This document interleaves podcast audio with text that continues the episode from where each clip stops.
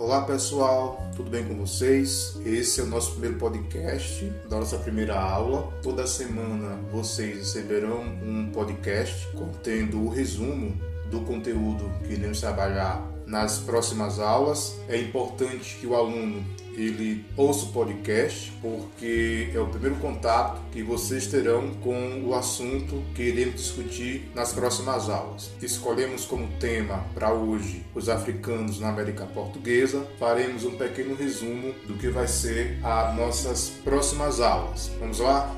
O Brasil ele é o segundo país com o maior número de negros no mundo, superado apenas pela Nigéria, que fica na África.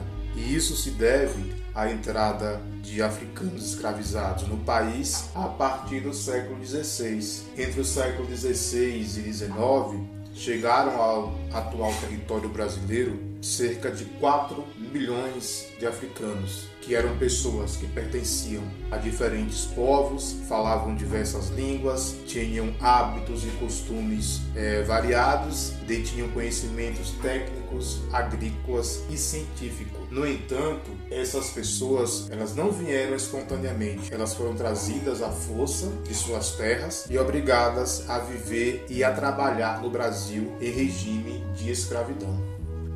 Os portugueses, eles foram os primeiros europeus a explorar a costa oeste da África, e isso no decorrer do século XV. Na época, o continente ele era povoado por diversas etnias e nações com estruturas políticas, econômicas, sociais específicas. Já existia escravidão na época, antes mesmo da chegada dos portugueses, mas as suas características eram bem diferentes das que seriam impostas pelas sociedades europeias aos africanos. Em muitas comunidades africanas, o escravizado, é, seu amo e parentes, eles cumpriam as mesmas tarefas no dia a dia ou Outros, porém, os escravizados, se encontravam à mercê de seus senhores, que podiam castigá-los fisicamente e até mesmo matá-los. Nas sociedades constituídas por estados, os escravizados eles prestavam serviços na corte e nas moradias dos nobres, trabalhavam também como mineradores, artesãos e agricultores. Pessoal, a forma mais comum de escravização ocorria entre guerras, quando, quando um povo era derrotado, uh, se tornava uh, escravo do vencedor. Outro expediente era o sequestro de crianças, que acabavam sendo sequestradas e se tornando também uh, escravos. Outra forma de se conseguir escravo na África, antes da chegada dos portugueses, é claro, também era a escravização das pessoas por punição, por terem cometido algum crime, cometido assassinato, algum furto, cometido também adultério ou até mesmo feitiçaria. Também era comum a escravização por dívidas e também havia a, a escravização de pessoas que fugiam né, para fugir da fome, acabavam pedindo para serem escravizadas após essa relação comercial que os portugueses tinham com ah, os africanos na costa oeste da África a partir do século XV, eles passaram a comprar cativos, já que existia a escravização dentro do próprio continente. Então, com a chegada dos portugueses, eh, os africanos eles começaram a serem vendidos como escravos em grandes proporções para diversas regiões eh, do mundo os portugueses eles perceberam ali que o comércio de cativos, de escravizados, era de suma importância porque iria é, lhes fornecer altos lucros. Segundo o historiador o Fernando Novaes, o tráfico negreiro foi, foi uma das atividades ah, comerciais mais lucrativas da Idade Moderna. O primeiro grupo de cativos chegou em Lisboa em 1441. Isso prova a exploração dos europeus, dos portugueses ah, na costa da África no século XV. Três anos mais tarde, Portugal ele realizou a primeira venda pública de pessoas escravizadas e de acordo com o historiador Luiz Felipe de Alencastro, 10 milhões de africanos escravizados eles desembarcaram no continente americano entre os séculos 16 e o século 19.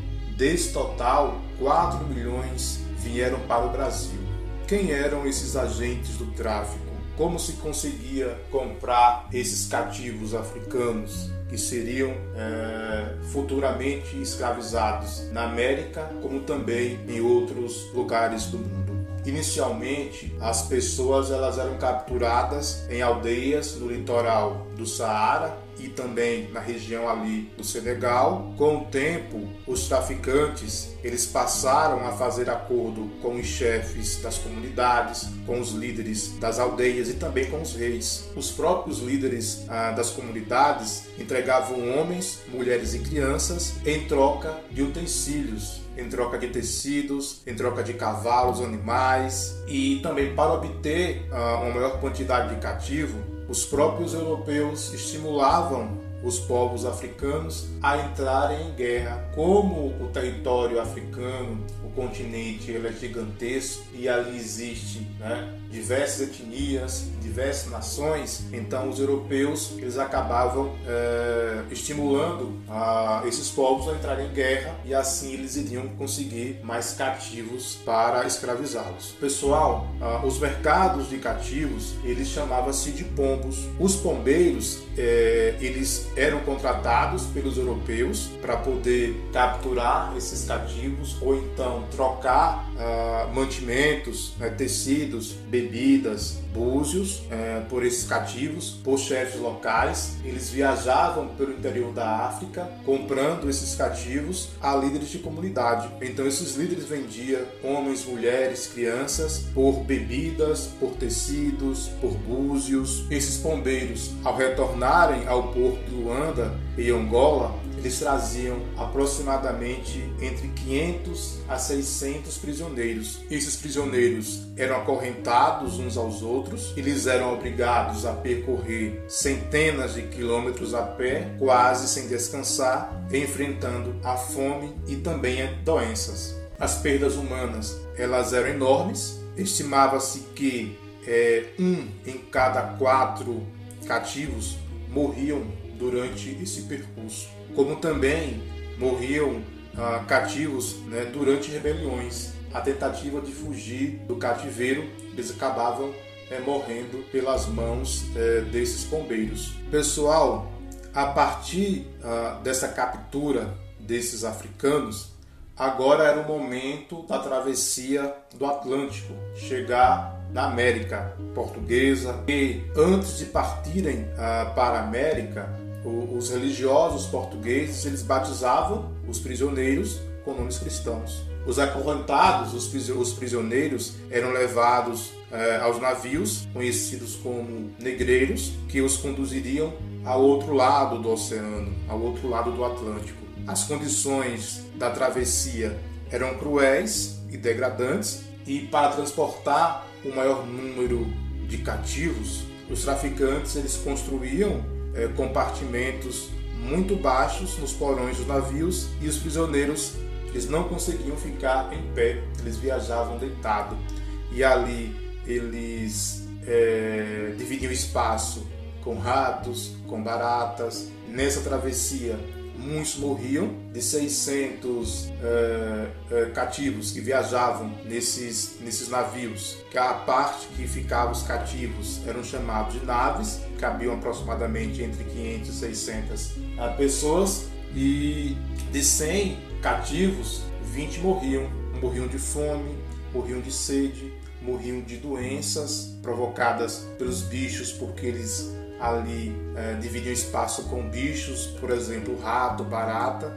Ah, os escravizados eles chegavam à América Portuguesa ainda no século XVI para trabalhar principalmente nos engenhos de cana-de-açúcar em Pernambuco e na Bahia. Ah, no início do século XVII chegaram cerca de 8 mil africanos por ano Apenas na primeira metade do século XIX, estima-se a entrada de um milhão e meio de africanos escravizados no Brasil. Ou seja, 1550 já tinha chegado a mais de um milhão e meio de cativos na América Portuguesa. Foram levados principalmente para as capitanias de Pernambuco e do Maranhão. E como era o cotidiano do escravizado? Nas fazendas, os escravizados eles cumpriam jornadas de trabalho de até ou mais 18 horas diárias. Não era raro os acidentes de trabalho, muitas vezes fatais, ou seja, eles não tinham nenhum tipo de equipamento de proteção, acabavam morrendo, muitos ficando aleijados. Os escravizados, eles quando eles não executavam as tarefas exigidas pelos seus senhores, eles eh, eram fortemente castigados, porque muitos cansados. 18 horas de trabalho é muita coisa, então vai ter que cansar, porque eram mal alimentados, então não conseguia é, é, se manter em pé trabalhando ali, então eles acabavam apresentando sinais de cansaço. É, é, e se eles cometessem furtos, tentassem fugir ou se rebelar ou se envolvessem em alguma situação que era considerada pelo seu senhor, pelo capataz, né, irregular, eles recebiam severos castigos, eram açoitados, recebiam chibatadas. Nas, na, nas minas de ouro, no minério, os escravos eles eram obrigados a usar máscaras para não engolirem as pedras preciosas chamadas pepitas. Os escravizados eram mal alimentados, com certeza ficavam extenuados pelo trabalho de sol a sol, eram vítimas de violência né, constante, violência física e violência psicológica. Os escravizados tinham uma expectativa de vida é, é, em média de 10 anos, ou seja, se o escravizado for comprado com 15 anos de idade, é, nessas condições de trabalho, o indivíduo viveria provavelmente 25 anos de idade. Uh, será se os africanos escravizados eles resistiam a esses trabalhos forçados? Resistiam sim. Para resistir ao cativeiro, o que acontecia? Alguns escravizados eles reduziam a, ou paralisavam a produção, outros acabavam destruindo as máquinas e ferramentas ou incendiavam a plantação, que era uma forma de resistência, porque, como já havia falado, 18 horas de trabalho diário, é, ninguém consegue se manter em pé. Eles tinham uma alimentação pífia e eles acabavam é, usando essas estratégias de resistência para poder negociar com o seu senhor. Não é isso? Muitas mulheres elas provocavam abortos para evitar que os seus filhos viessem da escravidão e se tornassem escravos. Também, também havia casos de suicídios e tentativa de assassinatos dos seus senhores e feitores, que eram os encarregados de vigiar o trabalho dos cativos. A insatisfação dos escravizados eh, se manifestava também em rebeliões, como já havia falado, a revolta dos malês na Bahia, em Salvador, em 1835, 24 e 25 de janeiro de 1835, e também tivemos a balaiada no Maranhão eh, em 1838 e 1841 contra contra tudo que estava acontecendo, os castigos, a quantidade de horas de horas trabalhadas por dia e também a alimentação inadequada que esses cativos é, tinham. Bem, a forma mais comum de resistência à escravidão eram as fugas. Nas primeiras iniciativas, os cativos eles se dirigiam às serras ou às matas, onde se escondiam ou se misturavam à população mestiça do sertão. A partir do século XIX, é, os fugitivos tentavam se integrar nas sociedades. Eles acabavam formando, eles formavam-se muitos mocambos ou quilombos, comunidades que reuniam centenas e às vezes milhares de pessoas que fugiam uh, dos maltratos dos seus senhores da escravidão. E esses lugares eram chamados, e essas pessoas eram chamadas de quilombolas. Nesses lugares, africanos e afro-brasileiros viviam da caça, da pesca, viviam também da agricultura e do artesanato. Alguns quilombos chegavam a comerciar com os povoados vizinhos e transformavam-se em, pró em prósperas aldeias. No, no quilombo,